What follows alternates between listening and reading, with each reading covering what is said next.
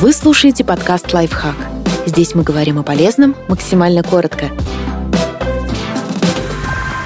Пять советов, которые однажды могут спасти вашу жизнь. К некоторым сюрпризам судьбы стоит подготовиться заранее.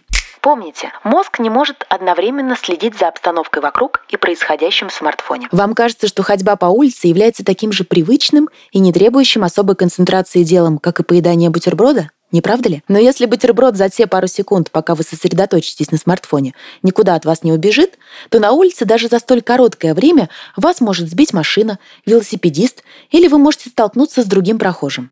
Запаситесь сильными антигистаминными препаратами – когда вы отправляетесь в новые места. Даже если вы чувствуете себя совершенно здоровым и никогда не испытывали приступов аллергии, не забудьте взять с собой в путешествие упаковку какого-нибудь лекарства, обладающего антигистаминным действием. Есть вероятность, что новая обстановка, еда, растительность, насекомые могут вызвать аллергическую реакцию.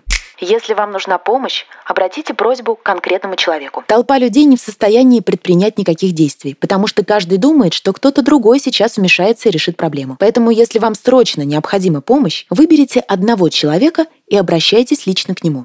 В экстремальной обстановке помните о правиле трех. Оно гласит, что средний человек может выжить всего 3 минуты без воздуха, 3 часа без крова при экстремальных погодных условиях, 3 дня без воды и 3 недели без пищи.